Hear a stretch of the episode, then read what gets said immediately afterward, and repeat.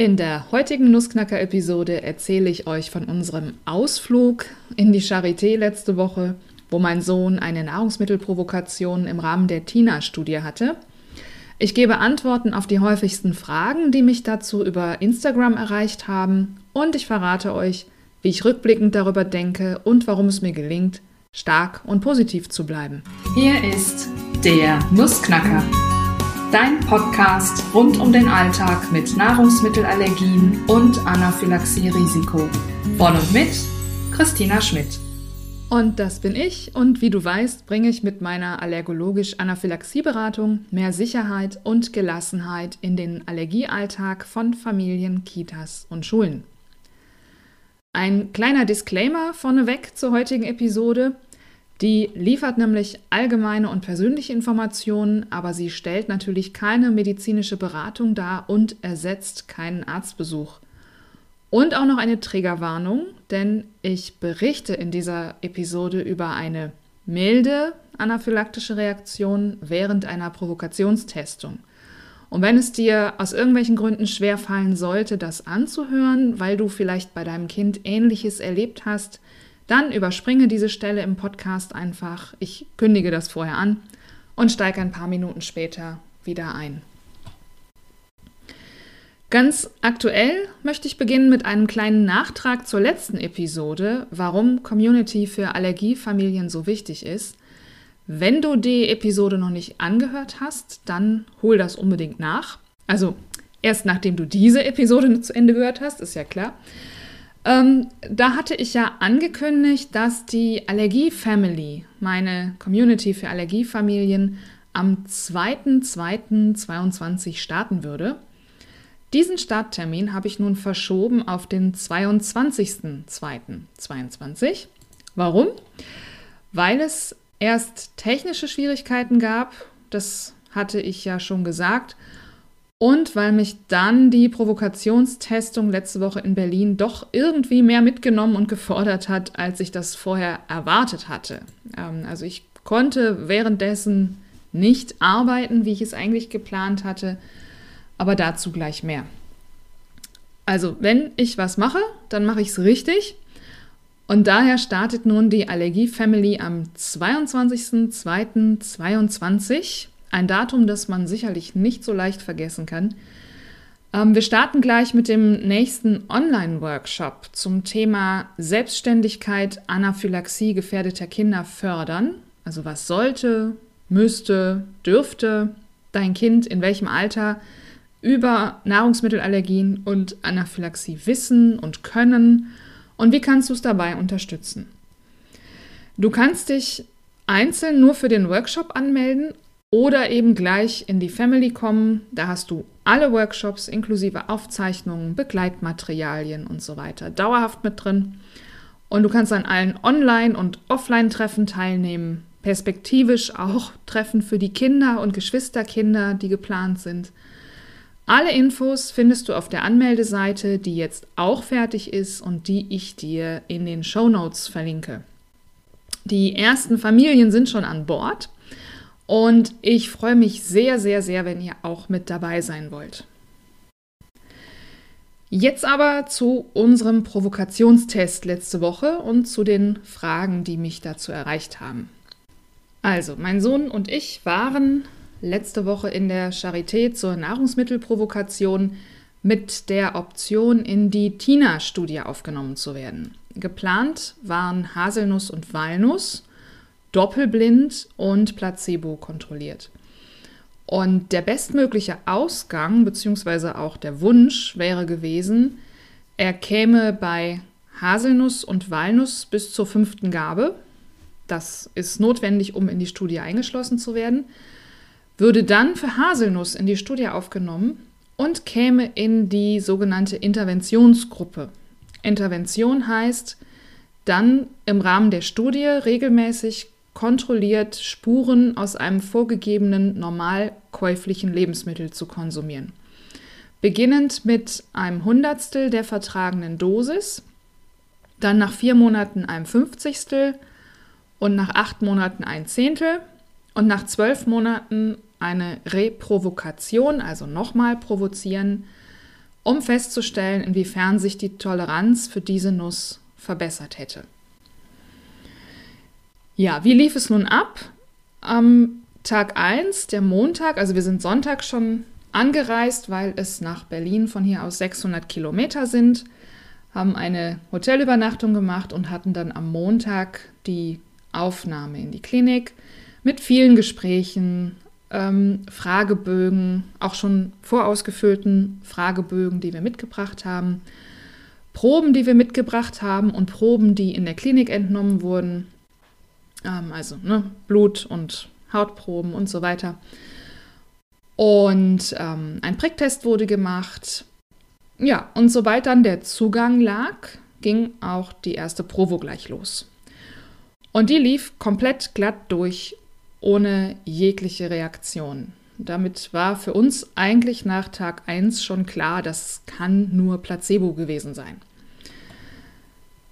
Tag 2 war dann schon etwas spannender in Anführungszeichen und hier jetzt die Triggerwarnung. Wenn du das lieber nicht hören möchtest, dann überspring jetzt einfach die nächsten paar Minütchen. An Tag 2 blieb die erste Gabe ohne Reaktion. Nach der zweiten Gabe juckte dann der Rachen ein wenig und es erschien eine winzig kleine Quaddel am Bauchnabel, die von alleine auch wieder verschwand. Nach der dritten Gabe meinte mein Sohn dann Walnuss zu schmecken. Es gab keine Reaktion. Nach der vierten Gabe gab es dann wieder ein wenig Rachenjucken. Ähm, und die vierte Gabe ist dann ja schon ein, ein bisschen mehr. Also es kommt dann nicht mehr in die kleine Menge in so einer ähm, ja, Dosierspritze, sondern das ist dann halt so eine kleinere Menge in so einem kleinen Becherchen. Das roch für mich nach Haselnuss. Aber mein Sohn meinte Walnuss zu schmecken. Kurz nach der fünften Gabe bekamen wir dann starke Bauchschmerzen, ihm wurde übel und er wurde untersucht. Und da zunächst keine weiteren Symptome kamen, sollte er erstmal ins Zimmer zurück und abwarten, bis die Bauchschmerzen abklingen. Im Zimmer hat er sich dann hingelegt und ist sofort eingeschlafen. Daraufhin kam er dann an den Monitor, also der, der Kreislauf und die Atmung wurden überwacht und das war auch stabil. Und ja, so nach circa 15 Minuten wurde er sehr, sehr unruhig, fing an, sich zu kratzen. Es bildeten sich Quaddeln im Gesicht, im Nacken, auf den Schultern, auf dem Rücken. Die Lippe war geschwollen, es juckte überall. Und ähm, ja, dann waren wir wieder im Untersuchungszimmer. Die Provokation wurde als positiv gewertet. Er bekam Antihistaminikum und Cortison über den Zugang. Das wirkt ja dann intravenös viel, viel schneller, als wenn man es oral geben würde. Und daher bekam er auch den klaren Hinweis, im echten Leben jetzt den Pen setzen zu müssen, weil der einfach am schnellsten wirkt. Danach hat er dann zwei Stunden am Monitor geschlafen. Kreislauf und Atmung waren die ganze Zeit über stabil. Und ja, später ging es ihm dann wieder gut. Er war nur etwas platt und er hatte einen Wahnsinnshunger. Er hat eigentlich den ganzen Abend nur gefuttert, was auch relativ häufig vorkommt bei äh, Kindern nach Provokationstestung. Der dritte Tag hätte dann wegen der Medikamentengabe eigentlich ein Pausentag sein sollen, bevor am vierten Tag die nächste Provo gestartet wäre. Ja, hätte, hätte Fahrradkette. Ähm, leider wachte dann mein Sohn nach einer unruhigen Nacht am Monitor. Atmung, Kreislauf waren die ganze Zeit stabil. Aber er hatte eine unruhige Nacht. Er hatte am Morgen Kopfschmerzen, Übelkeit, musste sich übergeben, ähm, hatte dann auch Fieber und nochmal übergeben. Also es war klar, dass er sich einen Infekt eingefangen haben muss. Natürlich wurde auch ein Corona-Test gemacht, der war negativ, sowohl der Schnelltest als auch später das PCR-Ergebnis. Ähm, ja, aber er war wirklich elend. Und mittags ging dann auf einmal alles ganz schnell, weil es war klar, dass man unter diesen Voraussetzungen natürlich nicht am nächsten Tag die Provo fortsetzen könnte. Und da die Klinik oder die Station auch mit äh, Omikron-Fällen voll lief und sie jedes Zimmer bräuchten, war leider keine andere Wahl, als uns zu entlassen. Und das ist natürlich ähm, ja, ist so eine Hausnummer mit so einem elenden Kind, 600 Kilometer von zu Hause entfernt. Ähm, das hatten wir jetzt so nicht eingeplant.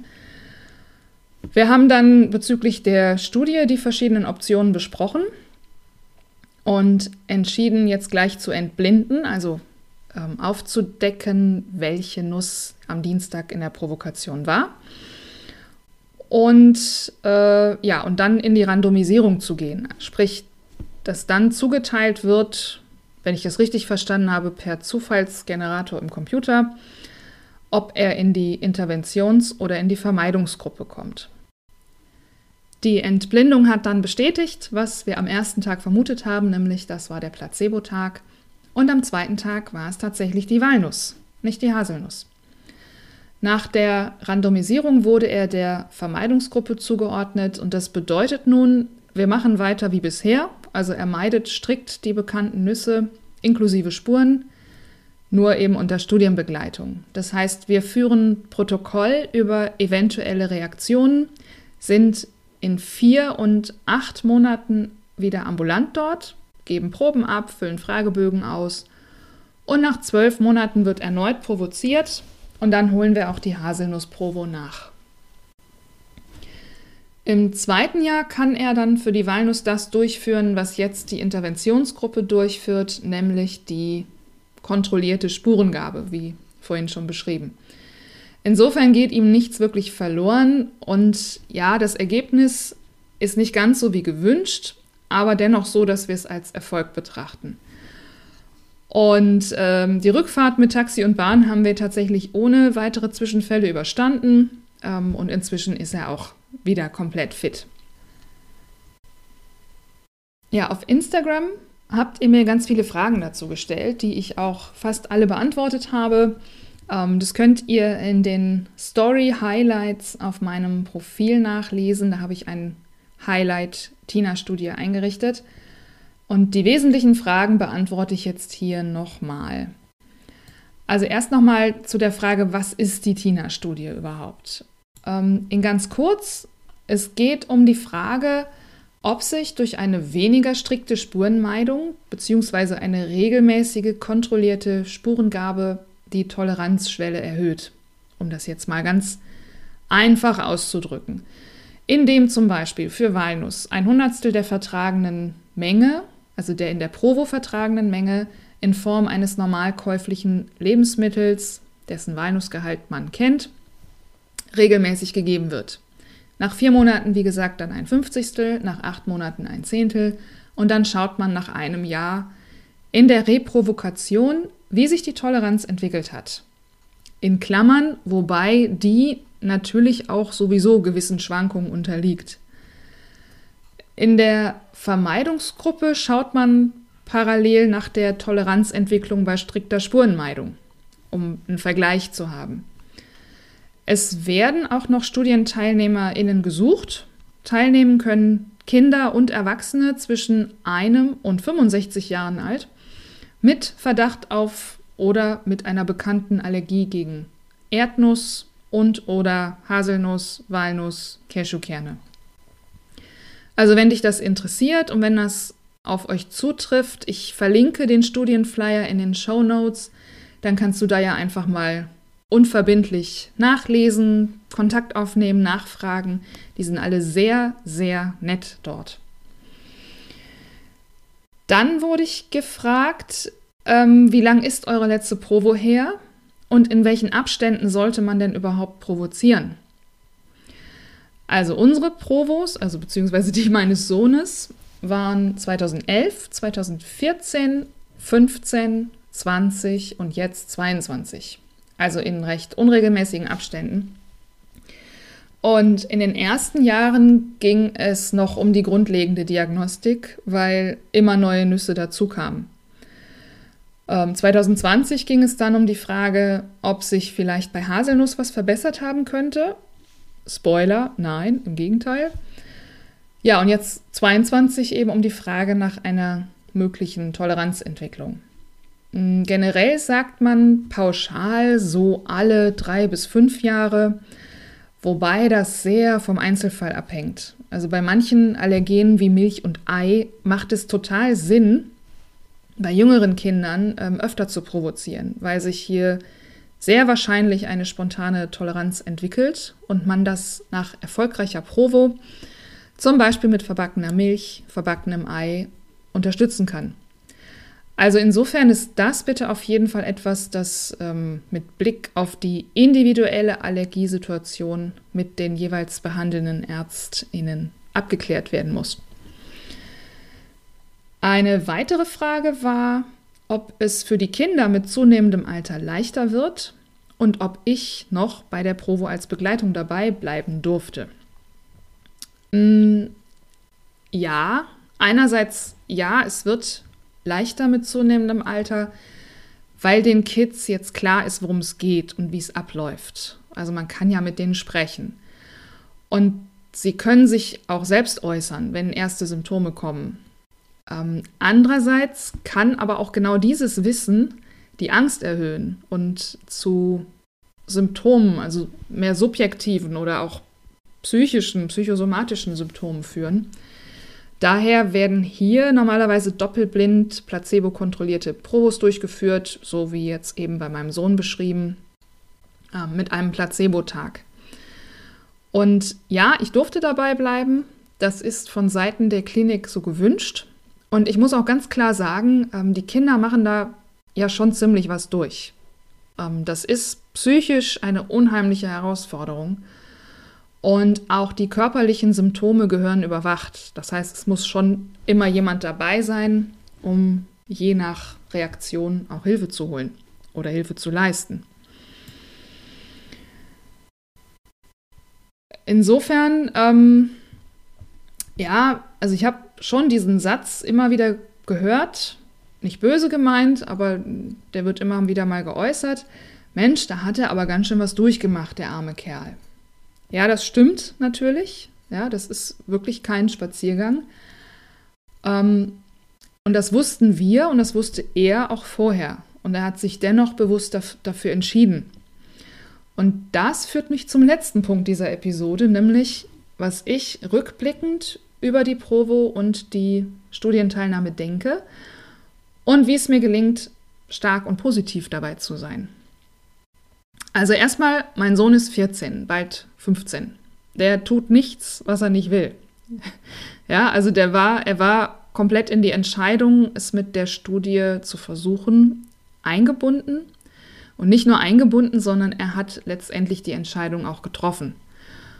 Und er weiß, dass er jederzeit aussteigen kann, auch ohne Begründung.